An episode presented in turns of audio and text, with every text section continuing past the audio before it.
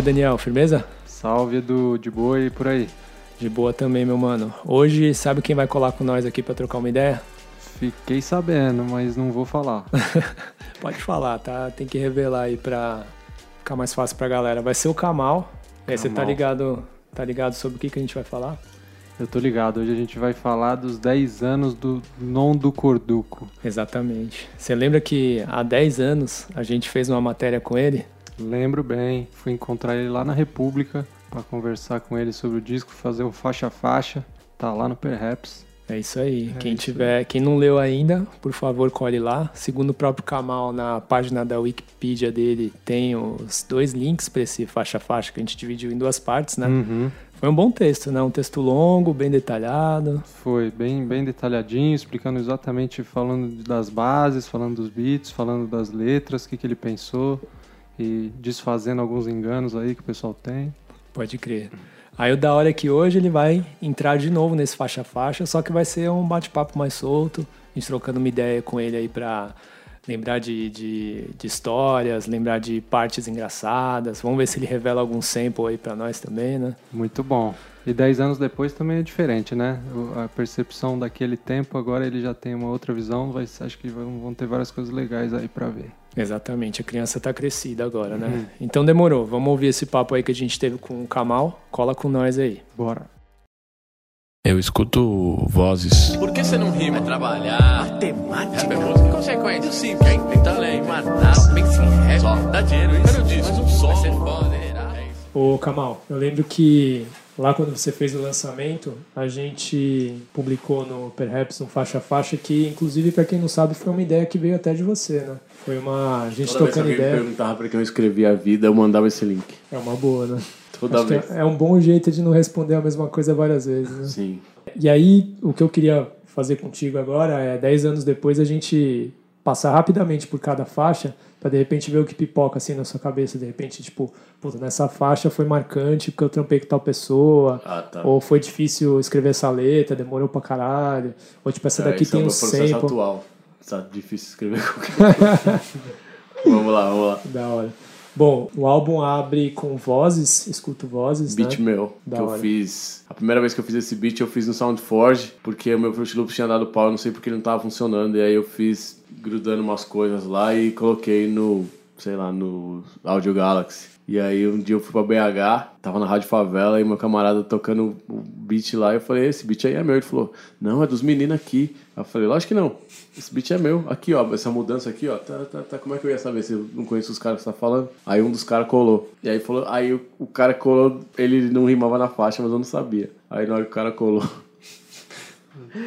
o Mizinha falou, ó, o Kamal tá falando que esse beat aqui é dele. Aí o mano falou, eu não rimo, né? Deu um tilt Tipo- ali. Comigo não morreu, né? Tipo... É, aí eu refiz no Fruit Loops depois. E aí um dia eu peguei a MPC 500 e falei, acho que isso aqui vai ser a abertura do disco. E fiz o beat, troquei ideia com o DJ William, que fazia muito bem as colagens rimando no contrafluxo e a gente chegou numa, numa ideia legal pra fazer pra essa faixa e o Munhoz tocou uns teclados. Esse beat foi feito por mim na MPC 500. Então já é a terceira versão do beat. Se tem que ser assim, então assim será. Eu. Quem mais? Aí seguindo o disco vem a faixa Só. Que... A Só também, essa é uma segunda versão, né, digamos. Terceira, se for pensar no... Deixa eu ver, pensar no quê?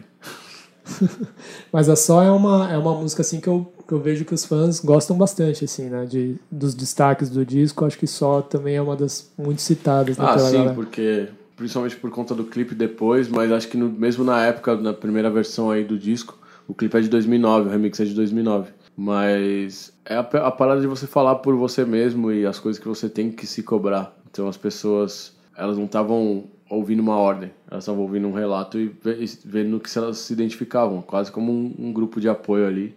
É, não era um lance de isolamento, alguém do grupo né? de apoio falando uma coisa e você fala, eu posso usar isso pra mim também. Uhum. E é um beat que. Eu, a primeira vez que eu fiz essa, essa música, a letra eu escrevi em cima de um, de um beat do Zinco. E era pra sair numa coletânea dele e da, e da loja da Place. E quando me pediram uma, uma entrevista pra Folha, me pediram uma faixa, eu mandei essa e ela ia ficar só pra tocar. Só que dava pra baixar e todo mundo baixou. E eu falei, mano, aí eu pedi desculpa pro Zinco. E eu já, quando eu ia fazer show solo, eu rimava essa daí, em cima de uns outros beats. E aí quando eu fui fazer, eu achei um disco que, se eu não me engano, quem me deu esse disco foi a Carla, a Carla Aracaki. E eu acho que esse é o disco que ela me deu mesmo, que ela falou, olha, é de guitarrinha. Guitarrinha.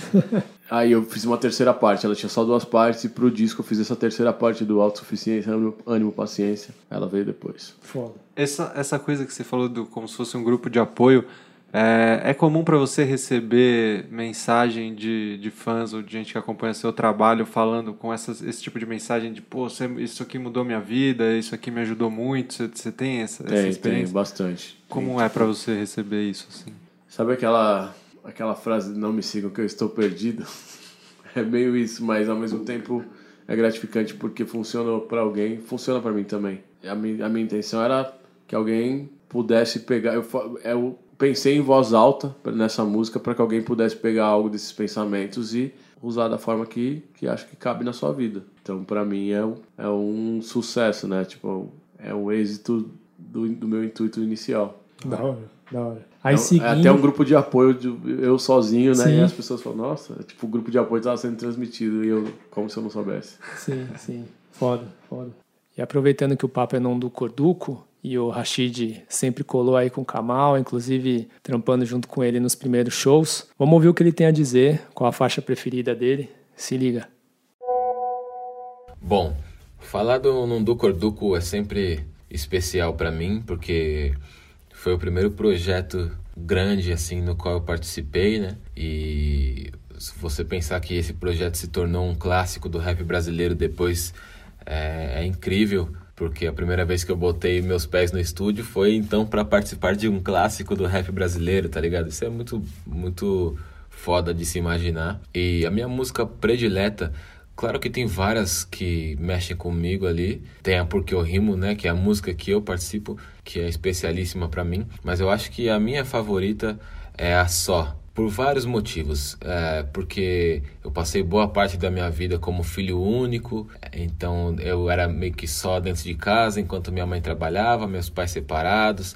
E aí quando eu comecei a fazer rap, eu era meio que sozinho também, até que depois eu fui encontrar, conhecer outras pessoas que se interessavam pelas mesmas coisas que eu, mas até então eu tinha que correr atrás de tudo sozinho, fazer tudo sozinho. E naquela música o Kamal fala sobre várias das dificuldades, né, de, de ser independente, de ser sozinho e de se juntar com, com pessoas que às vezes também não estão correndo no mesmo ritmo que você e acabam ficando para trás, é, ou que você tem que correr por dois, você corre por você e por elas também, e enfim, ele acaba falando de várias dessas barreiras, de várias dessas dificuldades, é, sem falar no flow e em toda a beleza da, da letra, tá ligado? Essa música é boa demais e eu gosto muito das duas versões, tanto da original do disco quanto do remix do Nave que acabou saindo no clipe depois, que é demais também.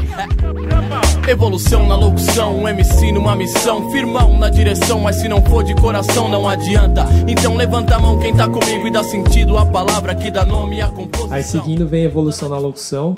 Evolução da Locução é um beat do Suissac e eu chamei o Suissac pra, pra produzir, porque quando eu ouvi o beat dele na Era Uma Vez Três, eu falei, mano, você é louco, tem que é ter um beat foda. dele. o beat do Fábio eu já ia ter e tal, e falei, mano, tem que ter um beat dele.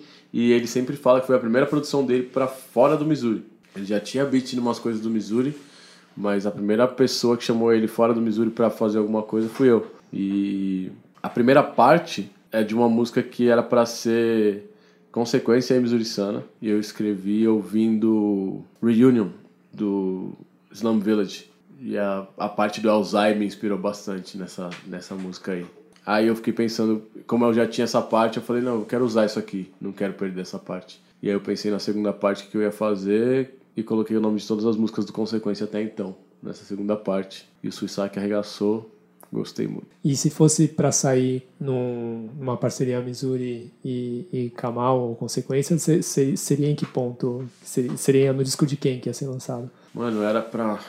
Eu não lembro agora se. Que a gente fez aquela lá do disco do Marcelinho, que é Missouri Consequência. Eu não lembro, mas acho que era alguma coisa, algum projeto assim. Não era, não era pra um projeto nosso específico, não. Parte de mim a iniciativa de rimar o que eu acho que presta. Sem me importar se o meu som nunca toca na festa. Eu sei que parte de mim até ficaria feliz se tocasse por um minuto e o DJ Agora, tocasse. parte de mim. Parte de mim, como eu disse, ela tava no, no começo dela ali no Sinopse. Eu lembro que eu passei um disco de samples pro parte 1.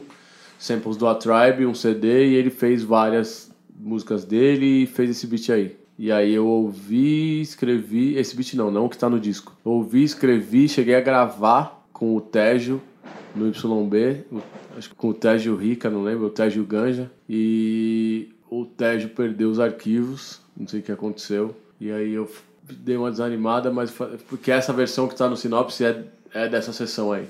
E aí eu falei, mano, eu não vou. Ah, não, não, não, não é dessa sessão não. O beat é o beat do, que o Parte 1 me mandou, mas eu gravei no Munhoz também. E só em cima do beat. Mas aí, quando eu fu- fui fazer, eu falei, mano, eu quero fazer aquela música ainda, só que eu não quero mais aquele beat não. Eu Quero me desprender daquilo e tal. Aí o Parte 1 mandou o beat e falei, é isso. E aí foi. Mas a ideia mudou no processo ou a não, ideia era não, mais ou menos a, a mesma? ideia era mais ou menos a mesma. Entendi. Eu acho que eu acho que eu fiz uma terceira parte, se eu não me engano, também. Eh, Talvez ela tivesse só duas, eu fiz uma terceira. Que é um lance que você fala que tem um duplo sentido ali do parte de mim, né? Tipo, de trazer um pouco sim, pra sim, você. de mas- partir de mim e de ser um pedaço meu. Na TV, jornalismo, verdade, Brasil urgente. Espalhe o alerta pela cidade. Perseguições, apreensões, capturas. Tiros, correria, vítimas e viaturas. E o cidadão reporta o relato no momento Bom, exato. aí na sequência vem Não Acredite Se Quiser.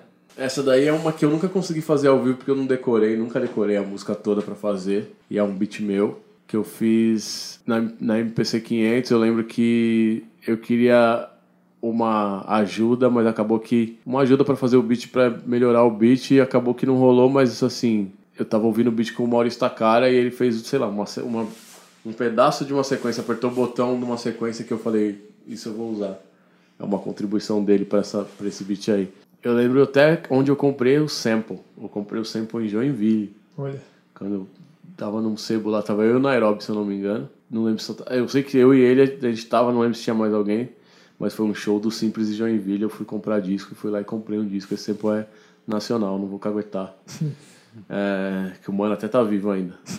Mas eu queria falar disso aí, que as pessoas também têm a opção de não acreditar nas coisas, né? As coisas, E- e- nem tudo que é apresentado é a verdade absoluta e você pode não acreditar. Em tempos de fake news, né? Tipo, ela é Então, super relevante. Isso aí foi há 10 anos, né? Pois Você é. Aí que você entendeu? Aí que você vê as ideias, né? Não, mas é um bom recado, né? Uma, é uma boa resposta pra quando mandam fake news, de repente mandar essa, um trecho dessa música. Eu né? lembro quando a gente ouviu a música pronta e falei pro primo, o que, que a gente vai usar de colagem aqui? E aí tem a colagem do, do Rapping Hood, tome cuidado que eles querem te arrastar, e o final, que é o baseado nas ruas. Não entre nesse esquema. E aí a gente ficou procurando lá nos discos e achou isso aí. Falei, é isso aí. Vambora. Da hora. Perguntar A, se- uma não, a, segunda, é- a primeira parte é sobre imprensa e a segunda parte é sobre igrejas ou, ou religião, uma coisa assim, né? É. E é uma relação que você. é Uma coisa de, de- Um olhar mais crítico é uma coisa que você sempre teve e, e continua tendo, assim, de certa forma. Não, eu- é uma coisa do momento, mas é um pensamento também que, que me acompanha, que assim, tem muito da dominação pelo medo, né? A gente foi doutrinado nessa parada desde o 1500. Não, vocês têm a religião de verdade é essa aqui. Se você não aceitar isso aqui, essa sua religião, você não vai pro céu. E, e também tem muita parada de, agora de, de arrecadar o dízimo, missa de milionário. A missa, dos- missa dos milionários. Essa aí eu não conhecia, não. Não? Não. Nossa, cara, só, só, só se você ganha acima de tanto que você pode ir, e aí passa um carrão, fala você. Seu, do- missa dos empresários, quer dizer. Aí se você passar a mão no carro, você vai ter um daquele. Meu As Deus. ideias, Você mano. tem muito amigo do rap ou do skate que, que virou Não, evangélico nesse. não, não. Tenho alguns, mas não muitos, não. Uma parcela mínima ali. É, mas é Acontece, difícil, né? É, é. difícil. Ah, Cada um se apoia de uma forma no que acha que precisa. Sim. Então, às vezes, a pessoa não tem uma outra perspectiva para aceitar ou não aquilo lá. É você beber, você tem sede, se você só tem um copo de água suja, você vai beber aquele. Se você tem um copo de água suja e de água limpa, você pode escolher. Mas às vezes na pressa você não escolhe. E eu lembro uma outra coisa dessa música aí que essa parte da religião, o Lito Atalaia, ele tava bem ativo. Ele é muito ativo ainda no gospel, no, no, na música gospel. Ele falou, mano, você falou co muita coisa que eu queria falar, só que se eu falar no meu meio, eu não vou ser muito bem entendido, muito bem aceito. Mas eu admiro a coragem de você ter falado. Era muita, muito do que eu queria falar. E eu não ataquei a religião de ninguém, né? Mas, Não, não, foi. Mas é. Não contesta a fé, abraça quem quiser. Sim. É isso. Não, uma parada deve ter reflexiva. Te né? dado uma Sim. segurança até, né? De lançar, de não parecer que está ofendendo alguém. Se vem alguém Não, que está bem- isso foi totalmente depois que eu tinha saído já. Uhum. E eu falei de alguma coisa, eu acertei. Pouca gente fala dessa música pra mim, aliás. Mas foi louco ele vir me falar, tá ligado? Bem na época que tinha um maluco falando que era o Guina e dando testemunho nas igrejas, pegando dinheiro e não indo. Não cai em grupo, né? A ideia é essa. Agora então vamos ouvir o que, que o Rincon Sapiência tem a dizer sobre o Non do Corduco. Qual que é a faixa preferida dele? É, não do Corduco, do Kamal, é um disco incrível, é, não só pelo fato de eu, de, ter, de eu ter participado, mas pelo fato de ser uma reunião muito pontual de grandes produtores, uma reunião muito pontual de grandes MCs. É, eu acho que se você quiser ter uma leitura sobre o rap no Brasil, no ano que foi lançado é, no do Corducor, você pode ouvir esse disco e entender tudo o que estava acontecendo nesse ano. Os artistas que eram promissores, os que já estavam em atividade, os produtores. Então, eu diria que esse álbum também acaba sendo, pela grandiosidade que ele tem, ele acaba sendo também uma fonte de estudos para pessoas que não vivenciaram essa época e que gostam de conhecer hip hop Brasil, rap brasileiro. E diria que é um clássico, né? Muito por conta disso. Particularmente eu dizendo um trabalho que me abriu caminhos, perspectivas e me deu uma expo- exposição incrível que ajudou em tudo que eu arquitetei depois com meus trabalhos pessoais assim. Então, por conta disso, sem dúvidas é um trabalho que se configura como um clássico do rap brasileiro. Vai. Então, sem enrolação, sem refrão, cada um tem um motivo pra rimar. Fala o seu e já era, certo? Certo, é. Porque rimo que eu vivo, vivo que eu rimo e tenho dito. Não falo de política, falo do que acredito. Bom, aí na sequência vem Porque Eu Rimo, né? Que deve ter aí. bastante história aí, né? Primeira coisa que é bom, bem importante lembrar é que essa música era pra ter o Rick. Sim. Era Você uma das sempre du- destaca. Era uma das as- duas músicas que era pra ter o Rick. E o Rick não escreveu, não conseguiu chegar num resultado que ele gostasse. Eu nem cheguei a ver resultado nenhum, porque ele não, não me mostrou. Eu lembro que você fala que ele não fez a lição de casa, né? É, tipo, foi tipo isso. Mas eu não fui lá, né, nem pra ver até que ponto ele tinha feito. É, Pô, ele tava numa, numa correria também, tava morando em Floripa, trabalhando de madrugada. Eu não ia cobrar o cara por isso, né? Mas eu tinha trazido ele pra cá, ajudei, a- ajudei ele a vir pra cá pra gente fazer a música e não rolou. Mas era um investimento meu, né? Queria que, queria que tivesse rolado. sim. E eu fiz o beat no, na Casa do Nave, sample, nacional também. Aí eu lembro que ele, o Nave abaixou o pitch do, do beat todo, assim, ó. Só um, um, um tentinho, eu falei, nossa, ficou muito mais legal. eu chamei as pessoas que eu acreditava que tinham algo a dizer para aquele momento, pessoas em quem eu acreditava e nem todo mundo conhecia. E hoje todo mundo conhece. Isso é uma parada louca, né? Tipo, isso é há 10 anos e pouca gente conhecia, hoje todo mundo conhece. E dois deles, inclusive, eu chamei para mais músicas do disco, porque eu achava que eles tinham a adicionar nessas músicas. E eu coloquei todo mundo no estúdio no mesmo dia, a gente foi pro estúdio, gravou todo mundo junto. E o Rincon tinha feito um verso que ele fez sem ouvir a batida. Depois ele, ouvindo a batida, ele falou: Hum, mano, eu acho que eu vou escrever um outro verso, eu não tô acostumado a rimar em batida tão rápida. Eu falei, mas aquele verso que você me mostrou tava da hora. Aí ele falou, não, acho que não. Aí na hora que ele foi gravar, ele entrou em estúdio, gravou. Eu falei, hum, da hora, hein? Mas entra lá, só sem querer assim. Grava aquele outro lá que você me mostrou. Não, mas acho que não vai caber. Tenta. Aí tentou. Aí eu olhei pra todo mundo assim e, tipo, entenderam, né? Que é esse aí. É, Aí todo mundo gostou mais do segundo, do verso que ele gravou em segundo, mas era o primeiro que ele tinha escrito. Aí na hora que ele saiu, com uma cara de tipo, ele mesmo se surpreendeu, mas não queria admitir, porque ele tem um pouco disso. Aí eu falei, é esse, né? Você tá ligado? Você sabe, né? É isso. Valeu. valeu, falou. É, mano. Foi da hora, foi da hora fazer esse, essa parada assim, chamar o Rashid, chamar o MC da Stephanie Rincon. e colocar a perspectiva deles dessa música aí, tá ligado? E até pensei bastante para fazer a minha, para não repetir o que eles estavam falando e para falar realmente o que eu queria falar. Foi da hora. Foi da hora fazer essa aí. O MC e o Rashid tava, foi antes da mixtape dos dois, antes da mixtape do MC ou foi Bem antes. Bem antes. 2000, é 2008.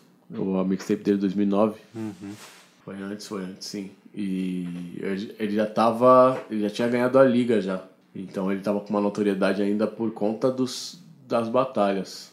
Não necessariamente por conta das músicas. E eu sabia o quanto ele era bom fazendo música. E falei, não, vamos, vamos trocar essa ideia. E é por isso que ele tá na Como É, porque depois as pessoas começaram a falar, não, esse MC daí tá se achando, tá não sei o quê, tá, se vendeu, tá andando de avião. E eu falei, mano, eu tô aqui, te vendo aqui direto na. Ele tava morando perto- mais perto de casa nessa época. Eu falei, tô te vendo aqui direto, como é que você. Não, as pessoas não entendem, Marcão, tá ligado? Falei, não, tô ligado. Não, relaxa. Você vai poder falar disso aí em algum momento. E aí ele entrou na como é. Hora. Mas essa é outra história. Sim, sim. Ah, uma coisa importante da Porque Eu Rimo é que é, o Rashid até falou que foi uma das primeiras vezes que ele entrou num estúdio mesmo pra ele gravar e falar, nossa, mano, e é no estúdio, no ateliê que é onde eu tenho a sala agora. Foda. E o Vander conheceu pessoas ali que depois ele né, viria a trabalhar. O Rashid tem feito umas coisas com ele. É, o MC da mesmo é, fez uma parada com ele que ainda não saiu, porque eu não sei se vai sair. O Vander conheceu essas pessoas e viu a ascensão dessas pessoas também. Rincon, Rashid e MC da principalmente. Que foda. Salve, salve, Perhaps. Aqui é a Stephanie. Pra quem lembra, simples, rimas e melodias pra quem conhece. E minha faixa preferida do Non do Corduco é A Vida. É bom, por conta de uma identificação e achar o disco incrível de ponta a ponta. Eu adoro. E eu sou muito fã do Marcos do Kamal. Mas a vida é uma das faixas mais que mais me marcou por conta do que eu vivi, do que eu passei, né? Que eu, eu perdi um irmão, eu tava com quatro meses de gestação, então eu vivi essa transição de perder uma pessoa muito importante e ganhar, né? Um, um outro ser muito importante. Claro que nada é, é substituível, né? Mas por conta disso que eu me identifico muito com essa faixa e até hoje quando eu escuto, eu, ela, ela mexe muito comigo, ela me toca muito, assim. Vidas vêm, vidas vão. Eu vou vivendo.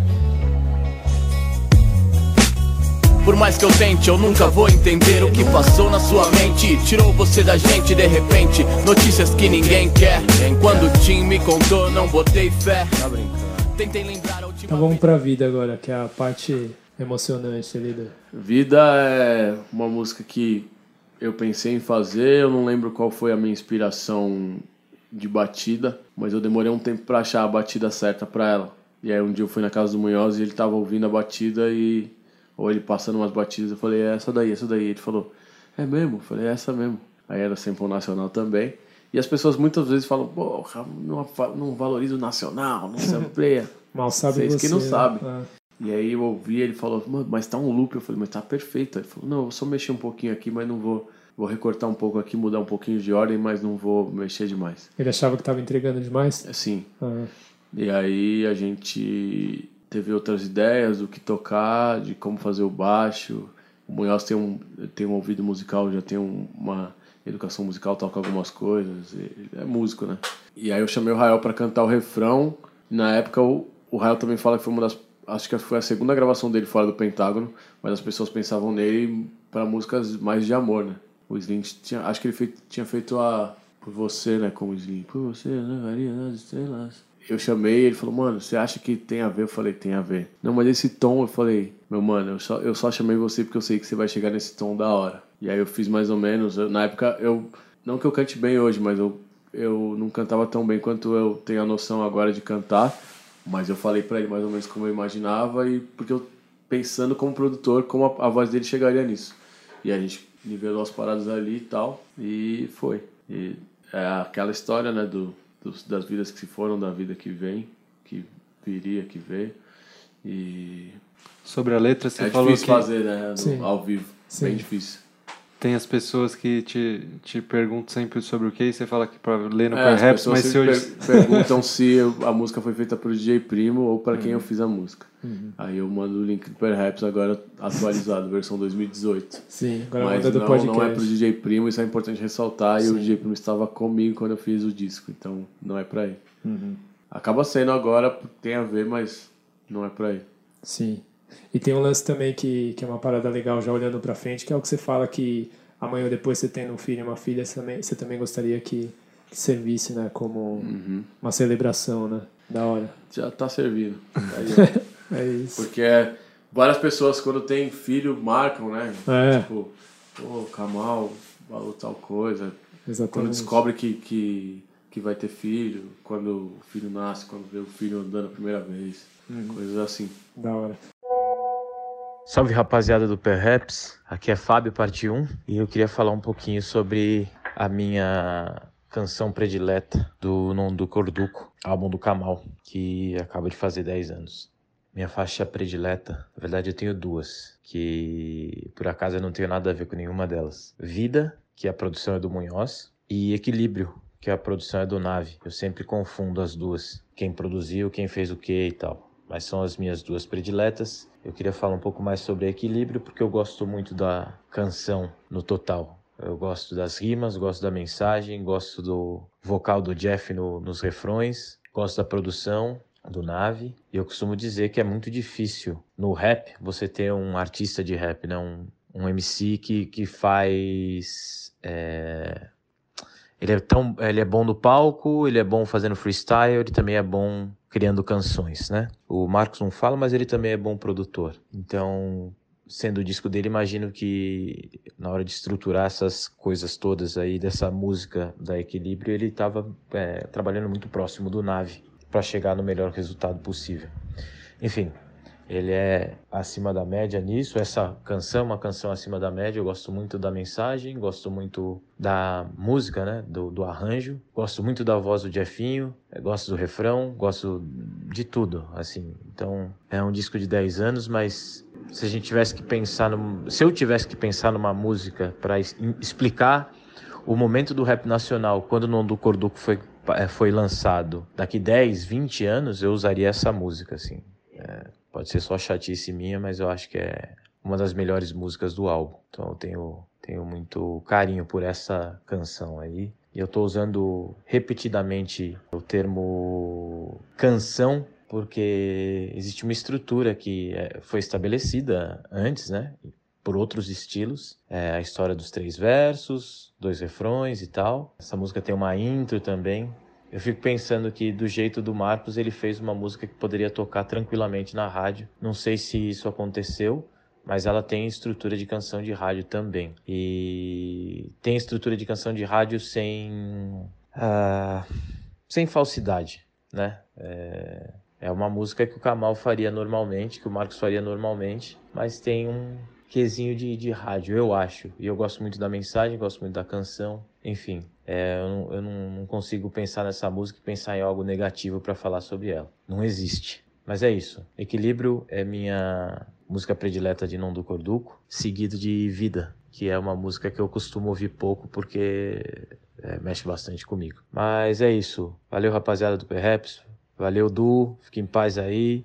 Vamos que vamos. Na paz. A vida é corda bamba sem rede de proteção. Só quando se anda que se tem a noção de que muitos tentarão, poucos chegarão. Exceção, um em um milhão tem disposição, tenta sorte. a gente segue pro. Equilíbrio, que também acredito eu que é uma, uma música também muito celebrada, né, pelo, pelos fãs. Equilíbrio tem várias histórias, na verdade. Equilíbrio, uma das histórias é que eu fiz, eu ouvi o beat do Nave e meu olho encheu de lágrima. Eu ouvi o beat do Nave e meu olho encheu de lágrima. E aí eu falei, mano, é isso. É isso. De cara, assim, já emocionou. E aí eu lembro que eu tive a ideia de fazer uma música com esse tema, esse nome. Eu tava voltando da casa da minha mãe, se eu não me engano. Não. Ah, não, na, na verdade eu tava voltando da casa onde minha mãe mora hoje, mas eu, eu que tava lá na época e a gente trocou de casa, né? Mais ou menos isso. E aí eu tava ouvindo All I Know, do Jazzy Jeff com o C.L. Smooth, do Magnificent 2, Return of the Magnificent. E aí eu fiquei com isso na cabeça, não tem nada a ver a batida, mas ouvindo umas coisas o Nave mandou. Eu lembro que eu queria saber o original, demorou muito, porque era o original que o Dario passou pra ele ele não sabia. E aí eu vi no arquivo um nome, procurei, achei o original, que não é, não é brasileiro. E eu escrevi o refrão primeiro. Aí quando eu fiz o refrão, eu tava falando com matéria-prima no telefone. E eu, eu mostrei o refrão pra ele e ele falou: É meio J Quest isso aí, né? Caramba, Aí eu falei: Eu vou aceitar isso como elogio e vou manter esse refrão, beleza? cara. E aí quando eu fiz, eu queria muito ter feito a letra, queria muito terminar a letra, e já eu forcei a letra. E eu mostrei pro Rashid no metrô, e o metrô falou, eu, o metrô não, o metrô não falava na época. O Rashid falou, tá legal, mas você é o Kamal, então o bagulho você não pode só ser legal. Aí eu falei, eu falei pra ele, já mostrei falando, tem alguma coisa que tá estranha, eu não sei o que é. E aí ele falou isso. E eu falei, não precisa falar mais nada não, valeu. E aí eu voltei pra casa e escrevi a letra que tá hoje. Então eu tenho uma versão dela é, com outra letra. Se eu não me engano, eu devo ter ainda no, em casa. Eu lembro que eu mixei essa música, não sei qual, qual das versões, no dia do meu aniversário, 2008, 29 de fevereiro. E eu falei, nossa, bem nesse dia e tal. Que, aliás, tem essa história, né? De 2008 ser um ano bissexto. Sim, Né? sim. É uma coincidência Sim. que se tornou.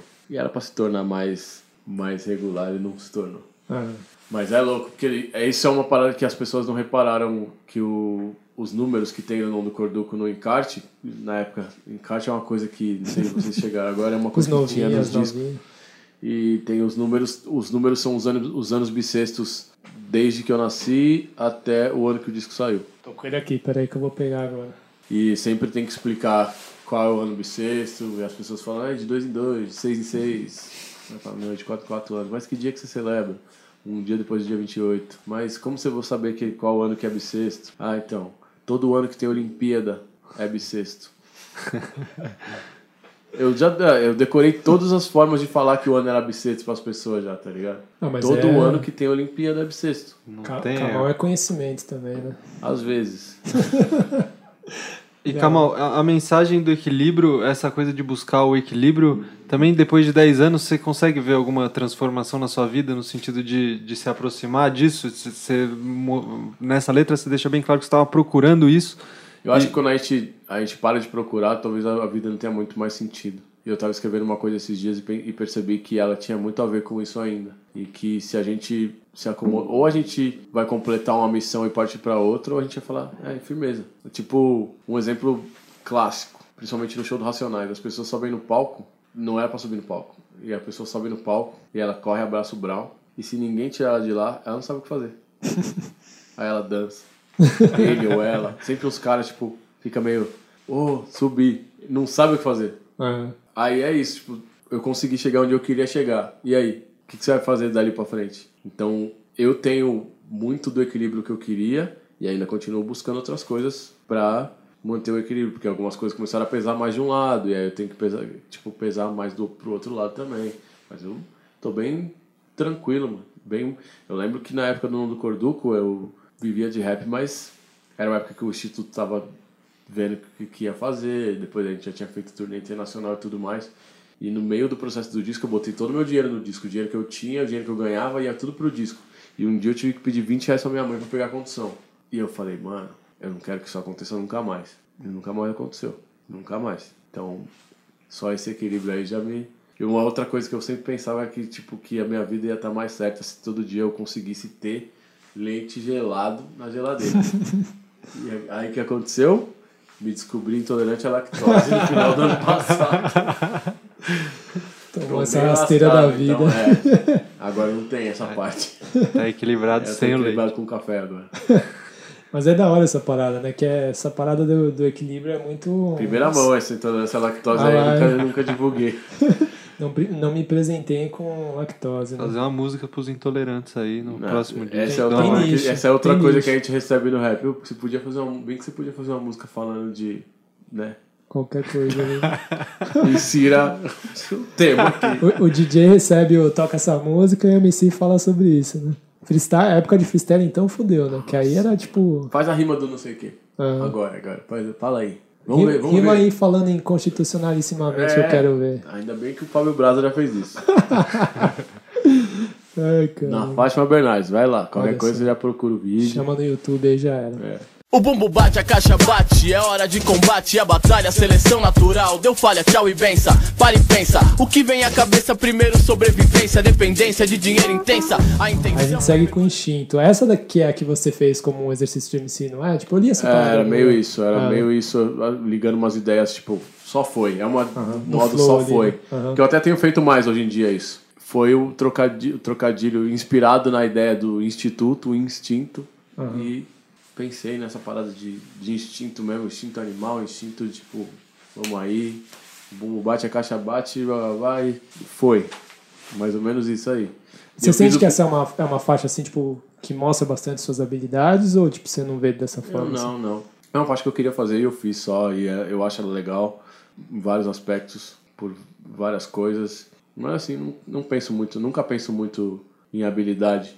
Eu penso em fazer uma boa música, Da mais do que. Mas eu lembro, pensando no beat, eu fiz o beat, fiz na MPC e eu senti a falta né, de outros elementos. E aí o primo refez, deu um outro swing com outros, com outros elementos que ele colocou ali, de, principalmente de percussão. E o, o teclado do Ganja, a gente não, tem, não tinha muita manha de samplear pensando em, em instrumentos, então a gente sampleou fora do tom. Colocou, pensou mais no BPM do que no, no tom. E hoje em dia eu tô meio preso nessa parada de BPM ou tom. O que que eu posso...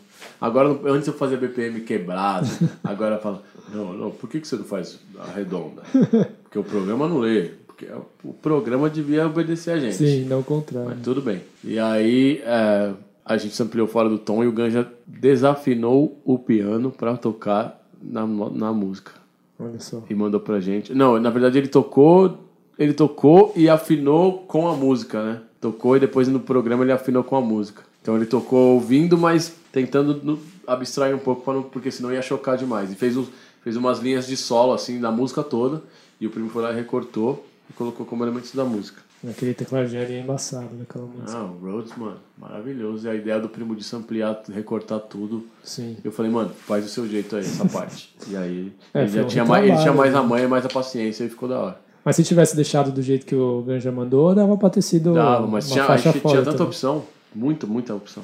Aham, Tinha acho que três da música toda, assim, três takes da música toda. foda. Desculpa a demora aí. Certo? Demora do quê? Não é grupo, não. Grupo do quê? Dominantes. 1, Kamal. E. Claro, pode deixar morrer uma coisa que, que eu plantei há uns anos já, pode deixar Aí a gente segue com corro pra domínio, vencer. faixa 10. Chega Mais parte uma, 1. mais uma que era pra ter o Rick. e de certa forma tem. É, é, tá lá de algum jeito. Porque a gente tava lá no, no estúdio e eu falei pro Fábio que eu ia ter que fazer uma terceira parte porque o Rick não ia colar. Mesmo esquema porque ele tava no sul também. É, né? é, sim, sim. Era pra ele fazer essas duas aí. Aham. E aí ele começou a música e ele fala: é, não, é- não é grupo não. E aí acho que eu falo dominantes, ele fala não é grupo não. E aí ele fala parte 1, Kamal e. Aí ele tava gravando, ele falou parte 1, Kamal e. Cadê o Rick? E aí eu falei, mano, não, não tem Rick. Aí ele parou de gravar e falou, vamos ligar pro Rick. Catou o telefone e ligou pro Rick mesmo. E era tipo, sei lá, duas da tarde. Só que o Rick tava trampando de madrugada. Então duas da tarde ele tava meio acordando sem noção do, do, do que tava acontecendo no planeta. E aí o Rick acordou e falou, alô? Falou, alô, Rick? Que é o final. Você tava dormindo?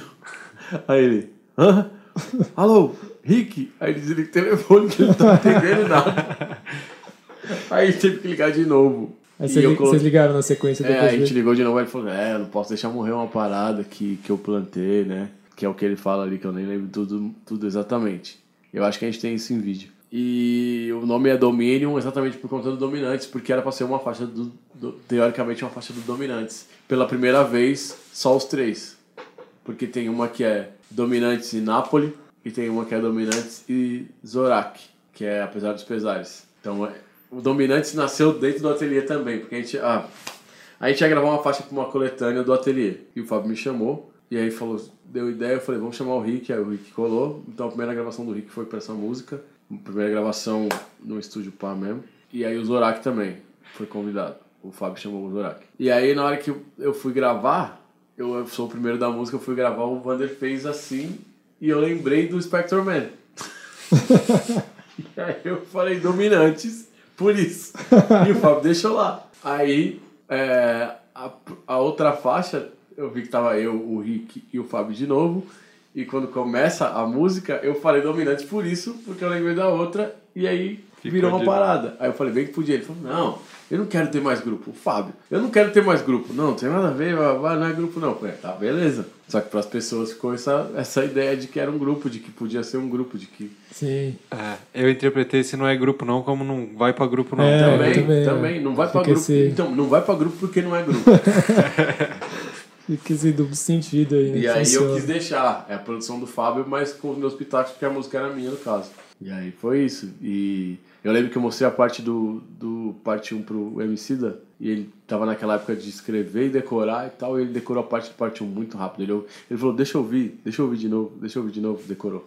A gente ouvindo no mate, assim, ele mostrava pra ele que eu tava ouvindo como tava ficando as coisas, aí eu mostrei pra ele ele decorou o bagulho muito rápido. É uma das poucas partes do Fábio que eu tenho decorado também, porque é difícil decorar as coisas dele. Até entendo quando ele não quer fazer por isso, porque é difícil, mano. A conexão que ele faz é diferente da nossa, né? Então, às vezes não dá pra uma coisa lembrar da outra. E ele produz numa velocidade também, tipo, ao tanto de coisa que ele tem feito. Sim. Ele, vocês tocaram essa no indie hip hop, né? Ou já era batuque? Sim, sim. Não era indie ainda, né? Acho que era indie ainda. Acho que era, se bobear, era o último indie, né? E depois virou A batuque. gente tocou em 2008 e 2009. Teve, um, teve o do Não do Corduco, ele tocou comigo, e 2009 foi um show que foi eu e ele. É, né? Que eram duplas, né? É, é. Pode crer. Eram encontros, né? Eu lembro que a gente até filmou e, tipo, mano, o grave estourou demais. Eu lembro que até a gente publicou no YouTube, aí o Partinho ligou e falou, ô, mano, não dá pra você botar uma parada dessa nossa no ar, né? Tipo, ó, deixa eu Seus ver se eu, meninos. é, deixa eu ver se eu consigo o áudio da mesa aqui pra vocês poderem trocar. Eu lembro que deu mó. A gente ficou mó preocupado. E aí, mano, o que a gente faz com isso? Porque é mó responsa, né? E a, modera- a música, tipo, vinha foda, assim, tipo, e destoava muito de tudo que a gente tinha gravado. Porque vinha num grave muito potente, assim, tá ligado? Aí ficava estourando, assim, a gente falou, mano, a gente não pode deixar de botar essa música no, no ar, né? Mas era. Não tinha como ouvir. Era legal que você via bem a apresentação dos dois, Mas ouvia mas não tinha como ouvir. E uma coisa que, que também não tem nada a ver, mas tem a ver, no começo tem um chimbalzinho, tss, tss, tss, porque na hora de gravar o Fábio foi lá e tocou antes de gravar a voz. E aí na hora que foi ouvir o take, tinha um, um chimbal que a bateria do Bander ficava lá dentro do estúdio. Aí o chimbal tava lá e o Fábio falou, deixa isso aí. Não corta não, deixa aí. Aí aquele tss, tss, tss, é disso. Ah, da hora. Histórias inusitadas que não somam em nada na vida de ninguém. Pequenas curiosidades aí. Resistir é acreditar. E você acredita? Emergência, perdeu-se a Aí na referência. sequência vem Resistência, né? Que tipo, já abre com o KLJ falando. Então, Resistência é uma faixa que eu pensei em duas pessoas em específico para. essa é uma que o Nave produziu e eu co-produzi, né? Eu achei o sample de um disco dele, Nacional pedi pra ele gringo fazer, sempre? gringo. Pedi pra ele fazer, ele fez e eu tinha uma referência. Eu lembro que no- na viagem de volta eu escrevi, eu tinha acho que uma primeira parte e na viagem de volta ouvindo esse beat gringo que eu tinha de referência, que era um beat do, do Babu, DJ Babu, eu escrevi a segunda parte. E aí eu queria muito que fosse o Carlos Avontes, pelo, na época que ele tava com simplesmente o rap, escrevendo bastante. Eu gosto, gosto muito das ideias dele. E o KLJ pra mim é o maior símbolo de resistência de todos. E por mais que ele inove e tente coisas novas, ele sempre vai ser uma referência de resistência porque ele resiste. Porque ele é uma fortaleza nossa no rap. E ele é o nosso Museu Nacional. Sim. Gente não, porque a gente tem que cuidar muito bem, né? É, e eu chamei pra ele fazer as colagens e falei pra ele falar uma parada no começo também. E aí. Ele falou de boa, ele dá uma resistida, Foi de tipo, não boa, vou foi de boa. É, resistiu Ah. mais ou menos. Mas não resistiu muito, não. Ele pensou assim, não, é mesmo? Eu falei, não, se por favor. Ele resistiu, verdade. Ele resistiu sim, Cara, mas. é resistência, eu, né? Eu Não dei uma como. ideia, falei, pedi por favor. E apelei pra amizade de, sei lá, 20 anos na época aí. Na época a gente tinha 20 anos de amizade. E aí ele falou, beleza. Mano, aliás, eu lembrei de uma parada também que eu tava lendo quando eu tava levantando a pesquisa pro programa, que você fala que você, esco você escolheu o seu nome num livro que tinha na casa dele, né? Que é uma história muito foda. É. Fala aí pra nós. Eu, o Adjamu, o Kefin, eu acho que. Eu acho não. A Nifa Jamila e o Calfani, acho que os, os nomes estão todos nesse livro. Que era um livro de nomes africanos que tinha na casa dele. E aí eu fiquei procurando, pensando num nome e falei, deixa eu ver. Aí eu passando assim, eu olhei e falei, é legal esse aqui. Agora tem Kamal pra caramba. É, é. E eu descobri que é um nome muito comum no Quênia. Foda. É um nome normal, assim, que nem João José aqui no Brasil. E eles se chamam de Xará em, e no dialeto, no dialeto não, na língua, no idioma, eles falam Garana. O Garana é o Xará, no caso, é o namesake. Quem me ensinou isso foi um Kamal, o Ian Kamal do Canadá. Sim, sim. Tem o Ian Kamal, tem o Brother Kamal, Kamal. Bell do O W. Kamal Bell, W. Kamal Bell, que é comediante, né? E o, o Brother Kamal, um dia o. Ah, um dia o, o Brother Kamal e o Ian Kamal estavam conversando no Twitter e falaram do. É, tem você, tem o Kamal Bell e tal, não sei o quê. Um, alguém falou dos dois, eu acho, aí eles lembraram do Kamal Bell. E o do Canadá falou: tem um mano Kamal do Brasil. Aí a conversa tava com todo mundo ali se falando. Que aí foda. o Brother Kamal falou assim: eu me sinto muito honrado de levar esse nome é, que vocês pavimentaram a estrada pra gente, que vocês já usaram tão bem. Então virou uma convenção de Kamal ali. eu, o Brother e o, e o Ian falando, trocando ideia. Pô, E eu conheci o Ian aqui no Brasil. A Liliane trouxe ele pra cá uma época e ele, a gente- ela nos apresentou. Mas a gente já conversava pela internet. Olha só. Pela, pe- começou então a ideia pelo nome. Ou não Começou pelo nome. pelo nome. Começou pelo nome. Pô, animal. Minha e do Ian. Aham. E essa história que todo mundo escolheu o nome do uh, pelo livro do KLJ foi uma coisa de um viu e depois falou pro outro? Como foi a, essa conexão? a gente tava lá, Vocês a gente foram via o junto. livro lá e falou assim, nossa. Aí eu- na época o René não tinha um nome artístico. E eu e o Adi a gente esco- escolheu na mesma época. Aí o René foi um pouco depois, o Kef. Mas era isso, o livro tava lá e, gente, e depois que um viu o que o outro fez, teve essa ideia. Mas acho que o- os filhos, ele tava com o livro lá, que ele ganhou de, de alguém, olhou lá e teve essas ideias. Quais são os significados? Fala pra nós aí pra gente. Ah, todos eu não vou lembrar. Kefin é homem preto, Adjamu é que luta pelo que quer, se eu não me engano. Kamal, guerreiro silencioso. Anifa, acho que é a Bela. Ca- Jamila e Calfone, eu não sei. Legal. Eu lembro que quando você fala sobre ter escolhido o Kamal, né? Tipo, às vezes as pessoas questionam, pô, mas você é um MC, você é o Você cara que faz vai lá e barulho, fala, é. é. Tipo, E eu penso no modo silencioso de. No trampa em silêncio, deixa o resultado fazer barulho. Já tá aí, já tá. Já tá aí a, pra vocês flexionarem. Sabadão, ruim de rolê, mas fazer o quê? Ficar vendo TV ou mexendo na MPC? Hoje eu tô afim de sair, ir pra rua ver umas mina, uns amigos e rir, mas eu preciso arrumar um VIP. Aí seguindo vem uma música mais festiva, né? Sabadão. Sabadão. Sabadão, vou te falar, viu? Sabadão, a minha inspiração de beat foi Step, do Mass Pike. E eu, eu gostava muito já do, do sample, porque eu ouvi numa, numa outra música gringa, o sample é gringo. E aí eu falei pro Nave, mano, podia fazer um bagulho nesse sample aqui. Aí ele falou, não, beleza. Aí ele fez. E meio baseado na Step também. Porque todo, todas as músicas de balada, os caras estavam muito pá, né? Todo mundo, é, eu cheguei, chego no salão. Só quem se ferrou nessa aí foi o René do Rap, ele que eu chego no salão, o vagabundo passa a mão. Mas, tipo, todo mundo falou, eu chego, pai, pô, é nóis. Eu falei, mano, eu lembro que eu escrevi um pedaço da, da ideia, mostrei pro Zinco, o Zinco falou, ó, eu falei, não, é isso aí mesmo. Só toca o mesmo bagulho, os caras só querem a mesma coisa. Ele achou que a galera ia pegar como uma É, provocação. Por assim. conta de, de falar nome de música, assim. Aham. E aí eu falei, mano, mas é verdade, mano, é verdade. Eu, eu colei num rolê uma vez, eu tinha dinheiro pra pagar, mas eu, eu ia colocar meu nome na lista. E algumas vezes eu rolava de ter o nome, não necessariamente eu tinha pedido, mas eu não tava, eu saía sem grana, nunca consumi na balada e ia embora. E eu continuo assim, às vezes quando tem tem consumo, eu tô lá fazendo show e tem consumo pra mim, as outras pessoas usam meu consumo, eu tomo uma água ali, alguma coisa tem no camarim e já era. E aí eu fui pra um rolê que eu fiquei pra fora com dinheiro pra pagar, porque eu tinha dinheiro, mas não era tanto assim, e iam colocar meu nome na lista e falar, não, não, seu nome não tá na lista. Falei, Hoje como não não. tá? Fulano falou com o dono ali. Não, nem se ele vier aqui agora. Caramba. Implicaram contigo. Aí ele foi, mas não lembro o que, que aconteceu. Ele foi. Eu não lembro o que aconteceu. Ah, nem se o dono vier aqui agora. Aí ele não foi, porque ele tava ocupado. Aí eu falei assim, tá, então é 10 reais. Até, é 10 reais pra pagar então a entrada? Vou pagar 10 reais. Não, agora já passou do horário dos 10 reais. agora é mais. E eu só tinha É. 10 reais. É. Eu fiquei lá na porta e comi um dói com os 10 reais e. Ah, mas e aí, fulano? Eu falei, mano, ela não deixou. A mulher aí, ó, sua amiga, essa daí. Não deixou. aí não. O que, que aconteceu depois? ela foi trabalhar na Central Acústica. Olha só como esse mundo dá volta, né? Porque a, a irmã dela trabalhava lá na, na casa. E aí ela um dia tava lá. Eu olhei pra, bem pra cara e falei, tudo bem, querida? Hum. Tá trabalhando direitinho aí pra gente? Beleza, é isso aí. Obrigado, hein? Não tá barrando ninguém. Não, aí. eu não. Ela tava no caixa. Eu não a hostilizei Aham. por conta desse dia, mas eu não esqueci. Mas será que ela lembrou da, da fita? Não. Da minha cara ela lembrou, porque, ela, porque um dia ela falou assim, o- no, no dia que ela me barrou, ela falou, o Kamal não. Falou teu nome. E eu falei, oxa. Você era um arruaceiro, né? Mas é isso, não. Nunca.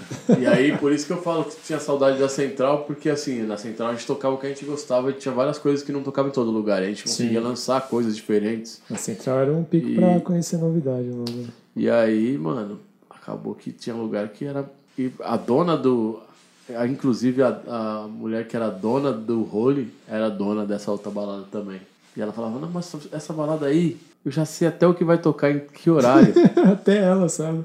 Tinha um E eu gosto desse black que vocês tocam aí. Só que os DJs da casa falam assim, a mulher não deixa nós trocar de música não, porque essa fala que isso aí que mantém o público, que faz eles irem pro bar. Então tá, né? Fica aí também, né? Pode crer. Sabadão tem esse mote. Sim, sim. Tem sim. esse mote do fui pra festa, mas não deu certo. Sim. E quando você conseguiu entrar, não tava bom também, então continua não dando certo.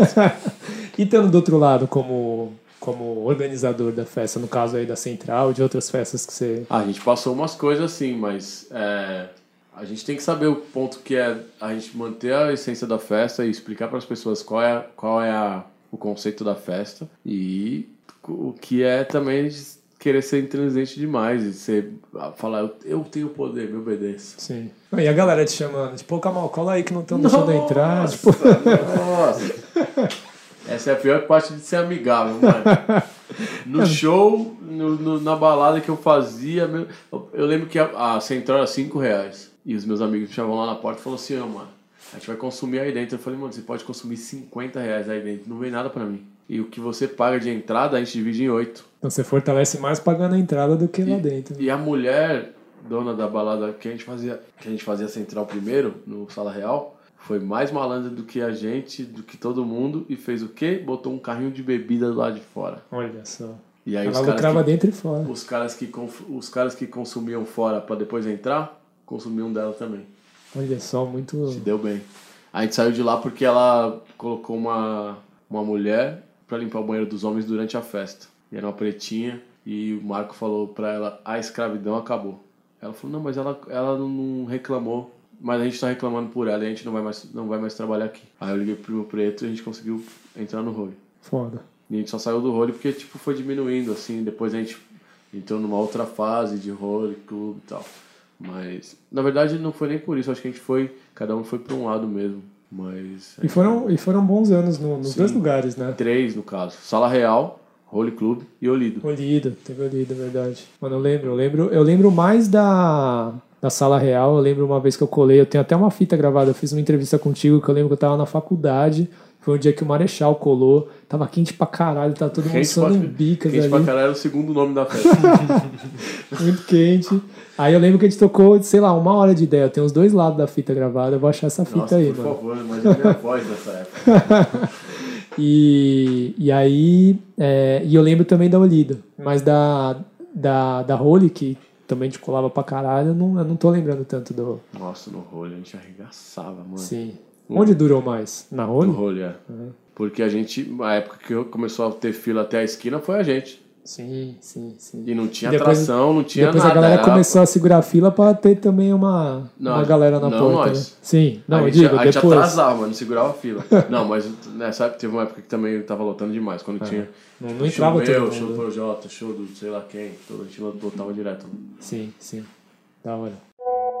Salve, salve rapaziada, aqui quem fala é seu camarada Emicida. Quando se fala de Não do Corduca, eu fui um dos caras abençoados porque eu tive a honra de participar de duas faixas, tá ligado? Pra mim foi uma honra, porque eu tava num momento ali no início de uma ascensão que graças a Deus é, abriu as portas pra vir muita prosperidade na minha vida.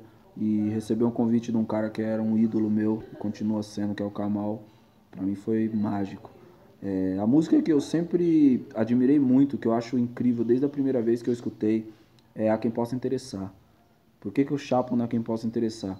porque ela desmistifica é, o corre do, do cidadão invisível, tá ligado? Daquele cara que tá batalhando na calçada, suado, e que raramente recebe os holofotes, tá ligado? Aquele moleque que estuda pra caralho, tá ligado? Aquela pessoa que se empenha pra fazer um bom trabalho recebe uma promoção, aquela pessoa que passa na prova, tá ligado, mano?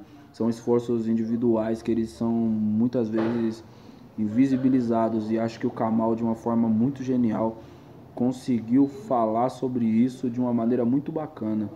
Às vezes o rap exagera na, na glamorização de umas coisas tão bestas, umas coisas tão vazias, sabe? Tipo, correntão, é, os carrão. É umas coisas que pode ser divertida, mas também é umas coisas que alimenta uma imaturidade da, da qual a gente ainda tá muito cercado às vezes enquanto movimento, tá ligado?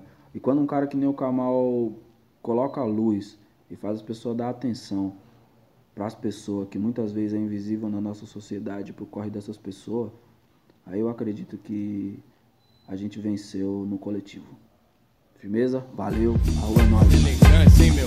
Ou, diz que diz sem noção, sem razão. Fala um monte, mas a fonte é geralmente duvidosa. Muita prosa, pouco verso, sem batida. Mutante de zói grande. Essa aqui eu sempre apanho quando eu leio aqui pra como, Como pronunciar. Como é. É assim mesmo que fala, tipo, Como de é. boa, da hora. Que tem Isso uma, é- tem uma parada que você fala que tem a ver com. O sotaque angolano, o Ah, jeito que os ah. angolanos falam, ei, como é? tá fish? Boa fish. Aí eles usam o W. É né? fixe. E eu tinha visto em algum lugar, e eu aí eu pensei nessa, desse jeito de escrever. E todo mundo coloca um B, que eu não sei de onde saiu. É. Pô, Combué, não é combué não, cara.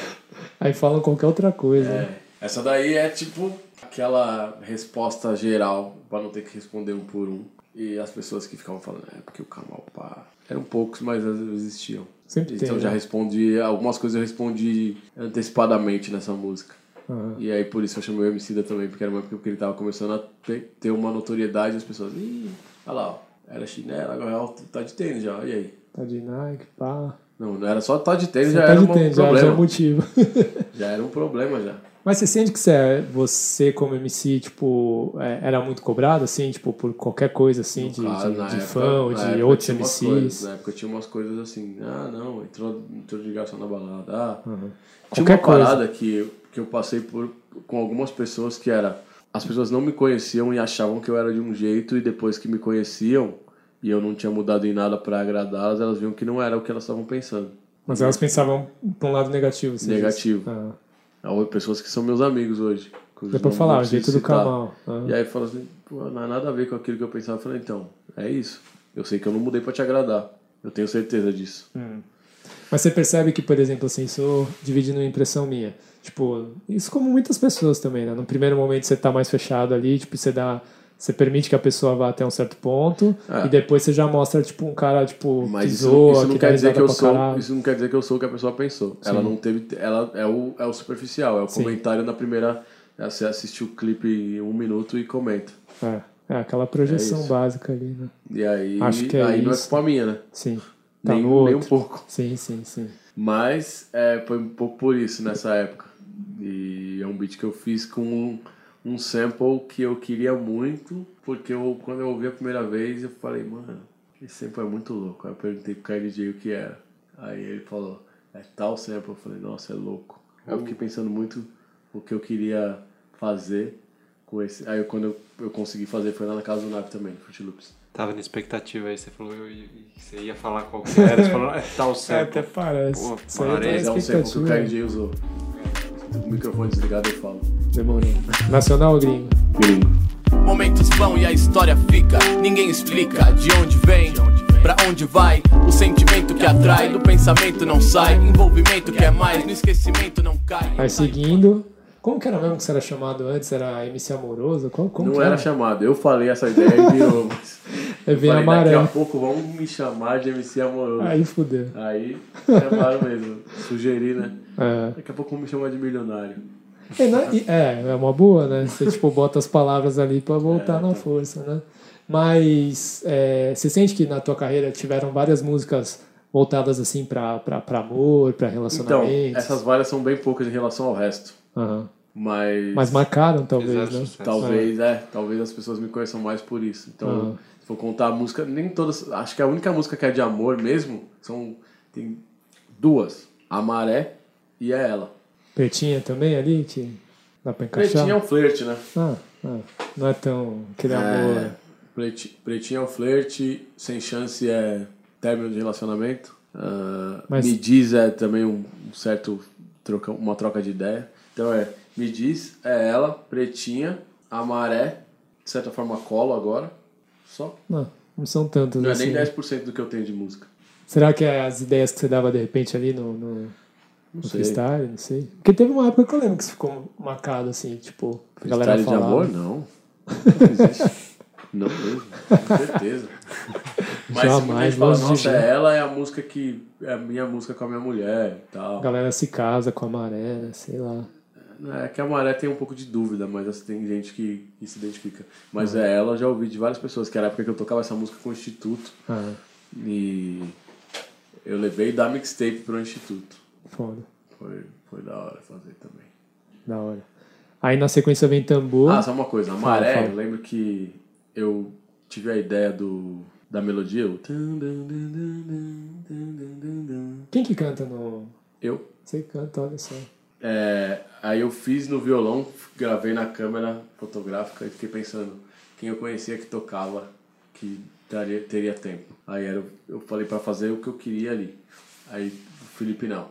Fui no Felipe Nel, mano. Que trabalho que eu tive. Porque ele me deixou. Ó, ele marcou comigo na casa dele. Aí eu achei que ele já tinha as coisas em casa pra fazer, porque ele é produtor, mixado, não sei o quê. Cheguei na casa dele, ele me deixou esperando uma hora na casa dele, que ele não tava lá, que ele tinha ido buscar o teclado.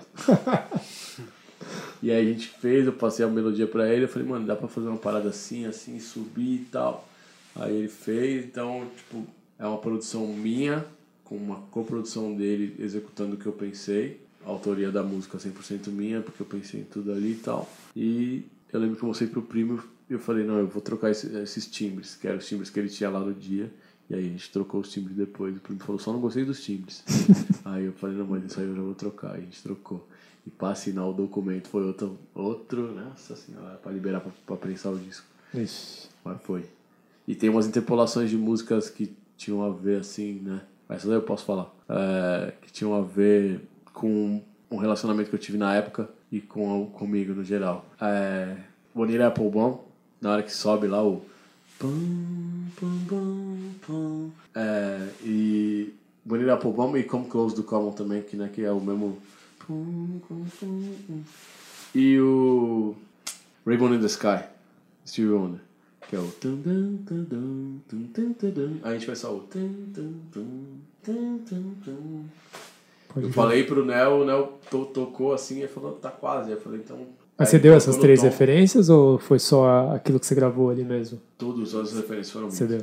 Não, mas assim, mas na hora que você tava fazendo ele imaginar o que você queria, você usou essas Não, três falei, referências. tenta fazer um bagulho bonito pro bom, porque o acorde é esse, esse, esse. Aham. Ah, não, não falei o acorde, mas eu mostrei a música, eu falei essa, essa parte aqui. Uhum. Aí ele tentou colocar isso na música, encaixou isso na música. E Ribbon the Sky é a mesma coisa. Foda. Da hora. Salve, Edu, Talma de Freitas aqui. Obrigada por me convidar a participar dessa matéria sobre o disco do Kamal, Non do Corduco. Expressão que eu já tinha visto no ônibus, mas foi ele que me ensinou. É, não sou conduzido, conduzo.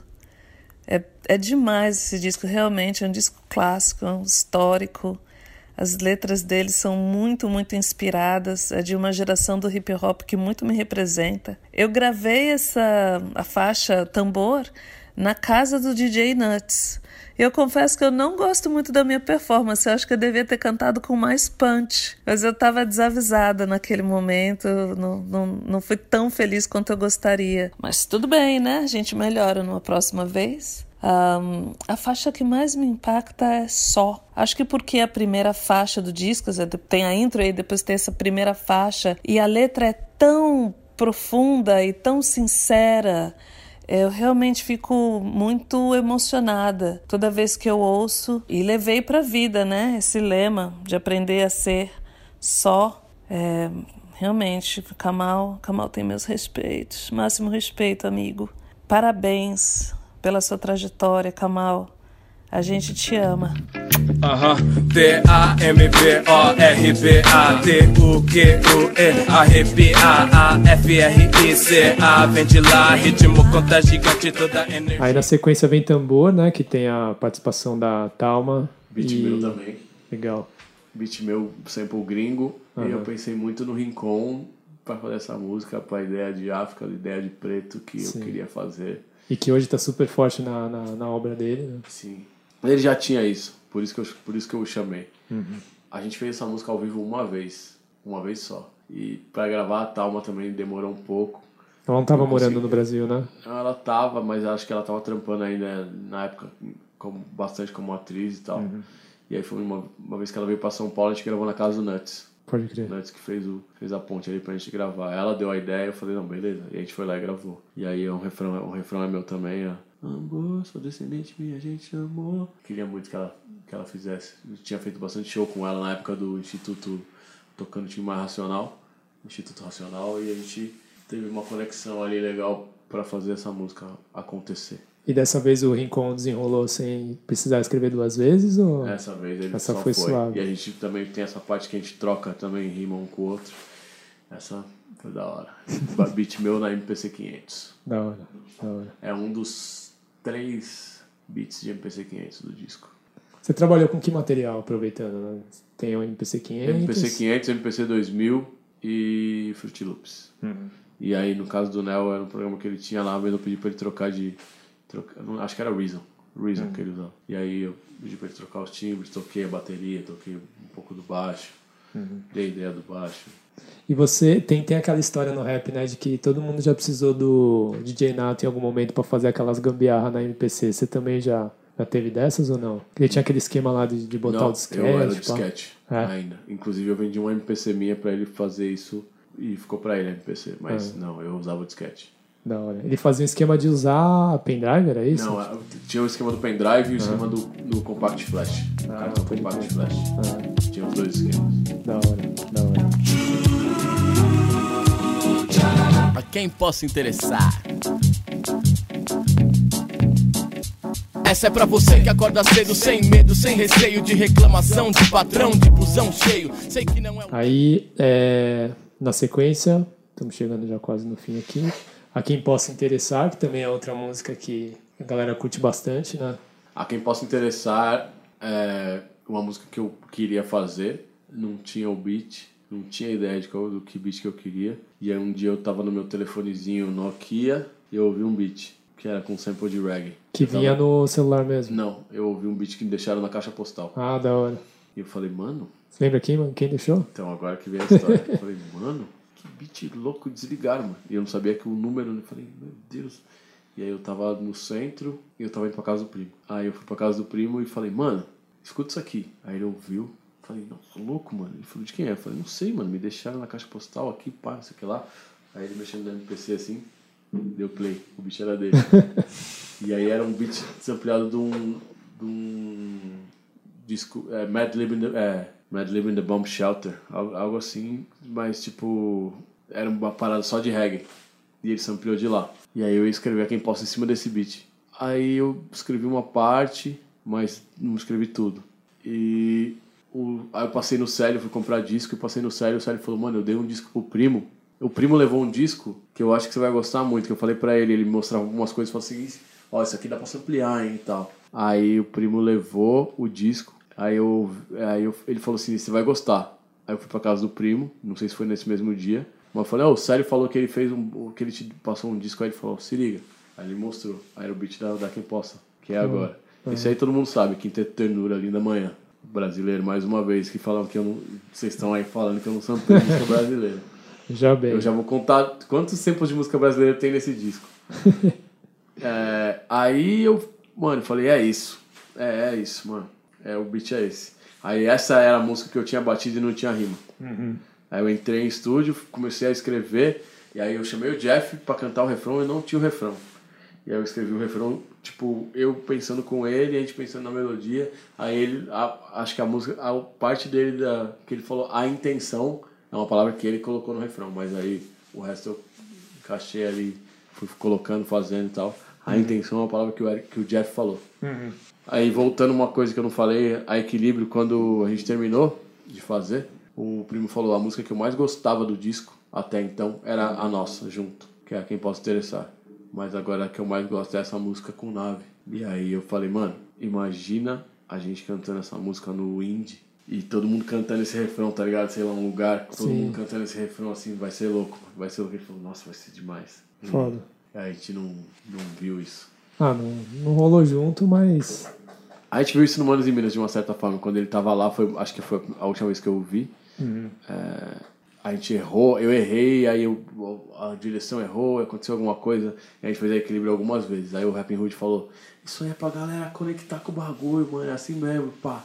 E aí todo mundo cantou o refrão do equilíbrio sem conhecer a música, mas veio, foi vindo assim, uma energia que, tipo. Acho que aquele foi o momento que a gente tinha mesmo pra ter esse sentimento, tá ligado? Que tava foda. nós dois ali. Sim, pode crer. E é uma música, e, e voltando pra quem possa interessar, é uma, uma música meio motivacional, assim, também, né? Tipo, aquela música que você tá no dia meio zoado, você É ouve, uma tipo... música trocando ideia também ao mesmo tempo. Também, Então não também. foi feita com, com o intuito de tipo assim, ô mano, você tem que fazer não sei o você. É, eu tava falando com a pessoa diretamente, Aham. dedicando a música pra pessoa, mas falando do que a pessoa já fazia. Então a primeira parte é pro, era pro meu irmão, que fazia o corre dele já, de trampar e acordava cedo e tal. E eu sempre acordando tarde. E, Outro ritmo, né? eu indo dormir, ele acordando pra ir trampar, tá ligado? E era é, baseado nisso e também uma coisa que eu- uma vez eu troquei ideia com o Zorak, o Zorak falou assim, mano, eu trabalho desde meus 14 anos, eu compro meu carro, as pessoas me chamam de boy. E as pessoas não sabem pelo que eu passei. Então essa foi a primeira ideia mesmo que veio pra essa música. E eu falei, mano, as pessoas falam muito das pessoas, pô, essa aqui vai pro meu mano que tá preso, pro meu mano que não sei o quê, pro meu mano que... E essa que vai pro meu mano que trampa, não tinha. Uhum. É... De ter o seu corre reconhecido suburbano ali também. do- do- do- É, do Rapping Hood. Tem o que que você falou? Não entendi. De ter o seu corre reconhecido também, Sim, né? sim, tipo, sim. É, Ou é- é tipo uma parada mas regular ali corre que a pessoa vale a tá pena, fazendo. né? É. A segunda parte foi o, o Anderson, Anderson Luiz Félix de Sá, meu amigo de escola no, meus 15, 16 anos ali, 16 a 16 aos 18, que ele era muito bom aluno, passou, passou no vestibular de arquitetura, fez cursinho, ganhou bolsa, e passou no vestibular de arquitetura. crânio. E eu quase desandei ele. E, tipo, mano, ele tirar, começou a tirar B quando ele começou a andar comigo com o Flávio Samuel. Mas ele conseguiu manter o foco e é arquiteto hoje. E a terceira parte era pensando nos caras que sempre estavam nos lugares que eram, que eram fãs, porque numa uma época já que as pessoas não queriam muito ser fãs. Uhum. Hoje em dia a gente até tem mais, mas antes tipo, todo mundo queria Ser alguma coisa, outra né? coisa. Ah. Não, eu sou beatman, eu sou MC também. Uhum. Eu sou o cara que fica olhando que você para. tá ligado? Ser pesquisador aí, musical, os- sei os- lá. As minhas duas referências de que tava em todo show, independente do show que fosse, queria estar lá mesmo, e pagava, e colava, tinha. E uma delas faz isso até hoje, o Mano Pelé Sim. e o Taco Bear. Da hora, da hora. Lembro que teve uma mão que a gente até queria fazer uma parada de colocar o Pelé, tipo, como selo de qualidade das paradas, tá ligado? Se o Pelé tivesse no rolê, o bagulho era bom, tá ligado? É isso. Agora ele tá devendo o EP dele, tá promet- prometendo e não, não cumpre. Ele então tava não estudando uma época ainda, Tá estudando, tava? tá Da estudando. hora. Ah, Fazendo deixa ele faculdade na focar Zumbi, lá, não né? lembro que, que, qual é o curso. Uhum. Acho que é publicidade e propaganda. Foda, foda.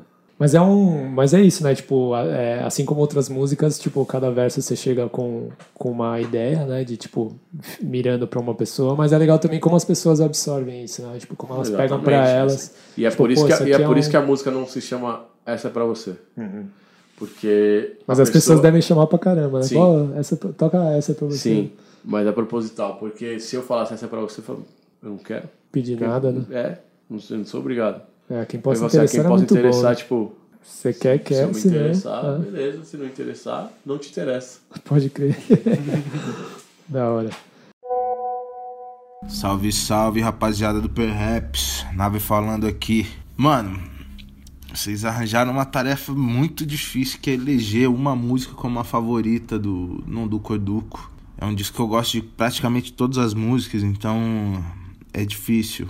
Mas eu acabei adotando um, um critério aqui que é optar pelo menos pelas músicas que eu não tenho participação.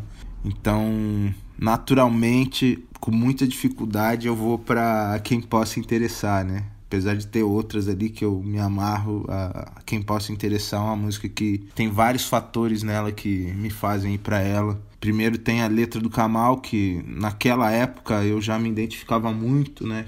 Tem, tem um lance meio de da pessoa tentar se achar na, na vida, né? De, de tomar decisões, assim, né? E tem todo aquele lance de anos antes eu tava fazendo faculdade, aí depois eu tive filho, então naturalmente a letra já me pega, assim, sabe? É um lance de tipo primeiro passo de vida adulta, assim. O refrão do Jeff é absurdo, né? O Jeff dificilmente, acho que eu não, não lembro de nenhum refrão que o Jeff não tenha brilhado muito. E o beat do primo é tudo o que eu faria se eu tivesse achado aquele, aquele sample, assim, tá ligado? Acho que o primo foi perfeito na escolha dos timbres, na escolha do sample. É, é muito foda esse beat. E é isso, eu tenho esse apego por essa música. Enchi muito o saco do Kamal na época para ele fazer o clipe dessa música, porque eu achava que essa música tinha um potencial enorme, não só pro mundo do rap, mas para fora da esfera do rap também. Mas é uma ideia, né? Quem sabe, dez anos depois fazer o clipe dessa música. Valeu, meus manos. Vamos que vamos. É nosso. Alô? Alô, nave? E aí? E aí, tio? Kamal, certo? Ah, pampa, tio. Se liga aí. É, terminei o disco já. Vamos trabalhar? Agora, hein, tio? Vamos trabalhar? Pô, estamos em casa aí, tô, tô fazendo aqui.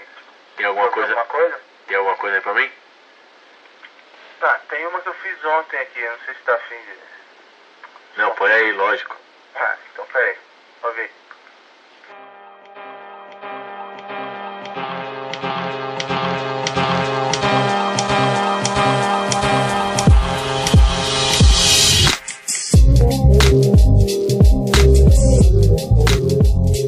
Aí seguindo aqui, é, a gente já vai para a última faixa, né? Que é que nem bom é uma faixa, mas tipo Essa não é, é, né? é- ela faixa é uma faixa e não é uma faixa tanto Aham, que ela causou várias coisas já. aham. E parece que ela não é importante, mas ela é bastante para outras coisas. Uhum. Então fala você que eu falo. Homens trabalhando. Sample de um artista brasileiro. Eu terminei o disco, liguei pro Narro e falei, vamos trocar uma ideia, é, como se você já pensando no próximo na próxima parada. Então por isso que é Homens Trabalhando que a gente ia continuar trampando. E você tem alguma coisa aí? Ele falou, tenho. Aí ele me mostrou o beat antes e falei, é esse aí, mano. E, mano, e na moral eu vou querer usar esse beat. Então aquela empolgação que você mostra lá é real mesmo, É, é tipo, tipo, ela, ensaiado. ela, assim. ela, tipo, é uma reprodução da empolgação real, mas tem um pouco também, porque é, aquele beat é muito bom. Sim. E eu gravei na minha secretária eletrônica na época, tinha uma fitinha assim. Pá, devo ter essa fitinha em casa ainda. E a gente gravou a conversa, mano, tá ligado? Gravou a conversa mesmo ali. Tem alguma coisa aí? Ah, essas fogas, qualquer? Demorou, sei lá, não lembro agora. A pampa, tio. A pampa, tio, eu lembro que ele fala. E era, era isso, terminei o disco, vamos trampar numa outra parada e a gente acabou não trampando nessa outra parada.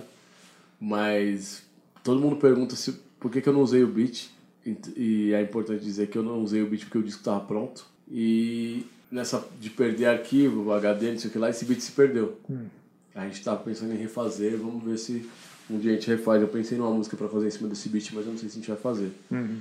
Por conta desse beat, o Valete deu um salve no Nave. Falou, mano, aquele beat lá o Kamal não usou, pode passar. Não, mano, o Kamal vai usar o beat e tal, não sei o que. Falou, não, mas tem mais beat aí. E aí o Nave fez muita coisa com o Valete por conta disso. Mas começou uma relação ali também. Que Ele foda. tem, tipo, sei lá, um disco duplo, ou um disco de sei lá quantas faixas produzidos com o Valete, que o Valete pegou de beat dele, tá ligado? Olha só. E que Mas surgiu desse ponto aí. Tá lá e não saiu. Ah, é. Surgiram daí. E é, eu pretendo ainda fazer uma música nesse beat. Não sei se ele vai fazer o beat, se eu vou fazer o beat, não vai sair igual. Mas vai ser com inspiração É, total sim, nele ali. sim, sim. Ah, não, ele é muito foda, tá? Eu, eu tô no time aí do. Faça alguma coisa com esse bicho. Dez anos por depois, acho que sei lá.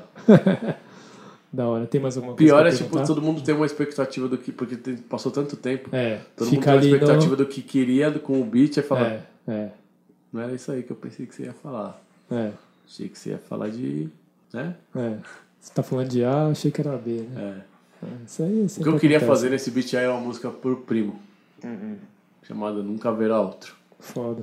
Inspirada Ah, na. They Reminisce Over You, que tem uma parte que o, que o Pete Rock fala Never be another, he was my brother. Trouble T. Roy. Mas você acha que se você parasse pra se dedicar pra isso ainda poderia sair uma, uma ideia nesse sentido, assim? Sim, não sei. É difícil. Difícil. Da hora. Eu demorei muito tempo pra escrever alguma coisa falando do primo. Aí eu tava lembrando essa semana aí que eu escrevi em cima do beat do, do beat do Drake, que o Rick Ross rima também. Que eu acho que nenhum dos dois rimou bem no beat. É um beat do Just Blaze. Hum. Chama Lord Knows. Sim. E aí a música que eu escrevi chama Deus Sabe.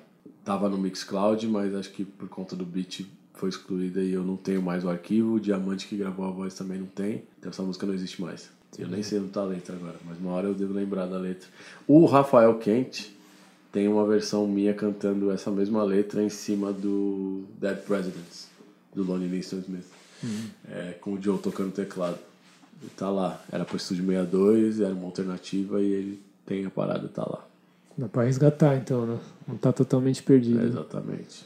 Só uma última dúvida, que é um gancho aí dessa parada. Você tem muita música que você ouve e você, tipo, fala, mano, que beat foda, mas, tipo, Tem. foi mal aproveitado? O, o Del tem uma, uma rima que ele fala Stop rhyming, cause you're wasting the beat. É tem isso. né? várias, mano, tem várias. Um, uma que eu penso muito sempre é que tem um beat do Van Seal, tem um vídeo do Van Seal fazendo um beat com o Far Away. E aí, quando eu ouvi, eu ouvi o beat e falei, meu Deus, a gente ficava mostrando isso um pro outro, eu, Munhoz e tal, o Dario, Pirando. Nave. É. Quando eu ouvi o, o cara rimando, This is a collaboration. Eu choque the name. Aquela preguiça. Eu falei, meu Deus, mano, é a mesma coisa, parecia o Lubega a Little Bit of O Lubrega, mano, era totalmente o Lubrega. Desperdício Aí de eu falei, beat. ô, mano, e é Melody que é o nome do cara. Eu falei, não, mano, ô Vancil, pela- se o Vancil rimasse no beat ia ser muito melhor. Acho que tem uma versão que ele rima, mas, mano, o Melodic não. Mas tem vários que. Tem muito beat que eu escuto e falo, mano, era isso que eu queria. E, tipo, nenhum beatmaker nunca entendeu que era isso que eu queria. Uhum. E porque os caras falam assim, não, não dá, isso aí não dá, isso aí não dá. Aí eu ouço e falo, é, aí, ó. Mas tem vários beats que eu falo, mano. Tem beat que me inspira também, tipo, do nada, e falo, putz, eu podia fazer uma versão disso. É, recentemente teve uma do, de um parceiro meu chamado Lennon, do Rio de Janeiro, que é um beat do Papatinho, eu falei, eu rimaria muito bem aí. Tem um beat que o Papatinho fez que ele me mostrou há muito tempo e eu falei, mano, e aí? Aí ele, pô, esse beat aí vai pro disco da Cone. E chegou aí ou não? Chegou, Foi. chegou. Não lembro da música muito, eu Ah. preciso até ouvir de novo. Teve uma, deixa eu ver. Tem uma música do Rashid que ainda vai sair, que me inspirou, e eu escrevi uma versão. E aí, vamos ver o que vai acontecer. Hora. Mas a, a música dele vai sair já, a beat do Renan Saman. Foda, foda. Então, Kamal, vamos fazer o seguinte agora. A gente vai te perguntar uma parada e você vai responder o que vier na cabeça, firmeza? Vamos aí. Fala aí uns três produtores gringos que você pira pra caralho, assim, tipo, que você. Produtores que não necessariamente sejam dos Estados Unidos ali, mas que, A que te maioria dos inspiram na Estados produção. Unidos. A maioria dos Estados Unidos. Não, não... Três produtores de fora que me inspiram bastante. Sim, pra não te complicar aqui de falar dos parceiros do Brasil. O Nots é um cara que tá, tipo, absurdamente prolífico no Instagram. 3 beats por dia, 4, 5 beats por dia. Caramba. O Night Wonder tem me surpreendido bastante. Tá num novo jeito de, de pensar ali nas batidas. E isso é notório no, em dois, dois momentos é, específicos. O Rhythm Roulette dele e o disco da Rhapsody. Ele produz muito diferente do que ele produzia no Little Brother. Muito diferente. Putz, só três é difícil. Mano, pode seguir aí. Vamos lá, vou tirar o Night. Wonder e coloco Nuts, Black Milk, porque ele tá incorporando muito elemento tocado fora do. É, toca- tipo, não é sampleado, e aí ele sampleia os caras que tocam com ele, e sei lá, ele tenta colocar bastante elemento orgânico ali em cima do que ele tá sampleando. Isso é uma parada que eu quero incorporar bastante. E acho que um que me surpreendeu nos últimos anos, eu não acompanho muito o trabalho dele, mas é um que eu tenho que estudar legal, é o Terrence Martin, que é muito responsável pelo, pelos discos do, Kend- do Kendrick recentemente, principalmente pelo a Butterfly, que é ele o elo de ligação e a- acho que a direção musical do disco como um todo. Não só ele, como também o Kendrick, que atua como produtor ali no disco todo. Ele fala, ah, essa música, lupa esse pedaço, quero esse pedaço assim, assim, assim. Então, acho que atualmente os três. Black Milk, Nuts, Terrace Martin. Foda. MC favorito. Próxima pergunta. Mentira. é, que eu tinha que fazer essa daí. MC favorito? Não tem um só, não. Mas, se Cita pra os que vem na resumir, cabeça aí. o Brown, Aham. sempre vou falar. Hum, Common e o Kendrick. Vou falar esses três agora. Tá, tá, tá bacana, vai, a gente... E o disco? Disco favorito? Midnight Marauders, da Tribe Called Quest. Essa foi fácil, hein? Caramba. Mas tem mais, tem vários outros, mas esse daí é o que sempre vai vir na mente. Ó, essa daqui eu quero ver, hein? Você ser inventivo. Se você pudesse ouvir só uma playlist na sua vida, fala umas cinco músicas que estariam nessa, nessa lista. Electric Relaxation do A Tribe, uh, Take Five do Dave Brubeck, número 1 um do Instituto, Naima do John, do John Coltrane, Último Romance dos Los Hermanos. Olha só, isso aí me surpreendeu. Mas ah, ah, só, só pegando um gancho também. Se você fosse obrigado a pôr uma, uma música sua, só pra dificultar a tua vida aí. Uma só. É uma nova que não saiu ainda. Ah. que, mas que existe. Melhor, Que melhor não tem, show. Não tem nome ainda. Tá Melhor bom. show Eu vou, vou da comprar vida? a sua. Melhor show da tua vida. Todos os shows de La Soul que eu fui. Todos, todos? Todos, Mano, todos. você sabe que, tipo, eu, eu lembro que num dos últimos que eles fizeram aqui no Brasil, eu não lembro quem comentou, mas é, a pessoa tinha falado que viu alguns shows aqui no Brasil e viu alguns shows lá fora, e diz que os caras, tipo, eles entram meio que no modo assim, tipo, nosso show tem essa estrutura, e aí, tipo, você fica até com uma sensação de que mesmo vendo outros shows, você tá vendo o mesmo, tá ligado? Porque tem aquele momento que eles fazem aquela paradinha que eles congelam, e, e uma Uhum. sequência de música parecida. Mesmo, mesmo assim, não sei se você concorda com isso, claro, mas mesmo assim você ainda sente que, tipo, é Sim. foda.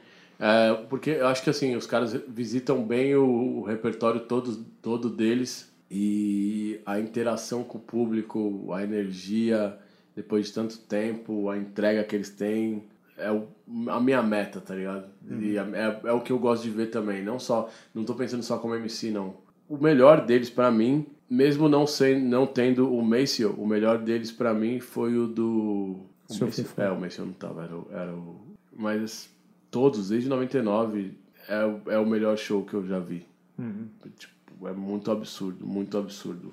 É, a- a- o envolvimento, chamar o público e as músicas que eu fico esperando. Tinha música que eles antes não tocavam, que agora eles tocam, que é a MIB. Eu vi, eu vi a parada ao vivo, me emocionei. Eu vi a parada online, me emocionei. A hora que pede pra acender o- os isqueiros os celulares, né? Que agora tem essa opção É, é. Quem não fumava, quem não fumava ficava tipo É, como eu vou e participar? Aí, mano, a MIB, sai louco, a MIB é é uma das músicas da minha vida também. Acho que agora eu tenho mais certeza disso. Essa entraria, por exemplo, numa música pra ouvir em looping pra vida? Sim. Poderia ser essa. Três pontos marcantes na sua carreira. Por de ônibus, O quê? ponto de ônibus. Vixe. Aí eu consigo pensar três de cada momento, esse que é o pior. Mas assim, o nosso segundo show, que foi num, num show que tinha mó galera, Racionais, Taíde, RPW, e a gente subiu no palco pra abrir o show do Taíde, que era o primeiro show da noite. Então a gente foi o primeiro grupo a subir no palco. Mas nós você tá dizendo como o quê? Consequência? Consequência. Como... Aham. 23 de agosto de 97. Cara, minha maior tristeza no rap é não ter visto o show do Consequência, você acredita? E teve uma falsa esperança aí de um momento que vocês falam, não, a gente vai voltar, fazer umas paradas e tal. Nunca ninguém mentiu. Fiquei na torcida ali, Não mano. tem falsa esperança. não. é, e essa, esse é um momento porque eu lembro que eu saí de casa e meu, eu enchi uma câmera né, pra gravar skate, uma VHC. Meu pai falou: Você não vai levar a câmera? Eu falei: Não, pai, a MTV vai estar lá. Falei zoando. E a gente deu entrevista pra MTV nesse dia, tá ligado? Foda. E o Rodrigo Brandão falou: Ele era apresentador do Ion na época, ele falou: Desde já, e era o primeiro show do, do festival. Ele falou, desde já o primeiro, melhor show da noite. É, o primeiro show da noite. Mas, É. ele, tipo, já, mas ah, ele viu alguma coisa ali na gente, tá ligado? E a gente dando entrevista. E depois que passou, a gente foi, tocou uma música e desceu. Depois que passou, passou a entrevista, passou o show, eu falei, nossa, mano, a gente fez um show pra 5 mil pessoas. Mano. E eu lembro, eu tava andando de lado no palco, assim, segurando o braço, fazendo assim, ó, tipo, mas foi um show pra 5 mil pessoas, com começo de freestyle ali. Falei, caramba, mano. Aquela coisa que você faz e só depois cai a ficha, né? Você É, esse foi um. Acho que tem um momento que vem antes disso, que é um dia que a gente estava ensaiando na casa do, do KLJ e o KLJ nunca, nunca passou pano pra gente, falou, mano, vocês... Ele que foi a primeira pessoa, né, que falou pra mim que talvez seria um momento marcante, mas eu não vou, não vou colocar ele, mas ele foi a primeira pessoa que falou, por que, que você não rima? Que é por isso que o nome do Cordo começa com essa pergunta, que é uma frase que eu ouvi dele. Mas ele nunca passou pano pra gente por ser próximo dele.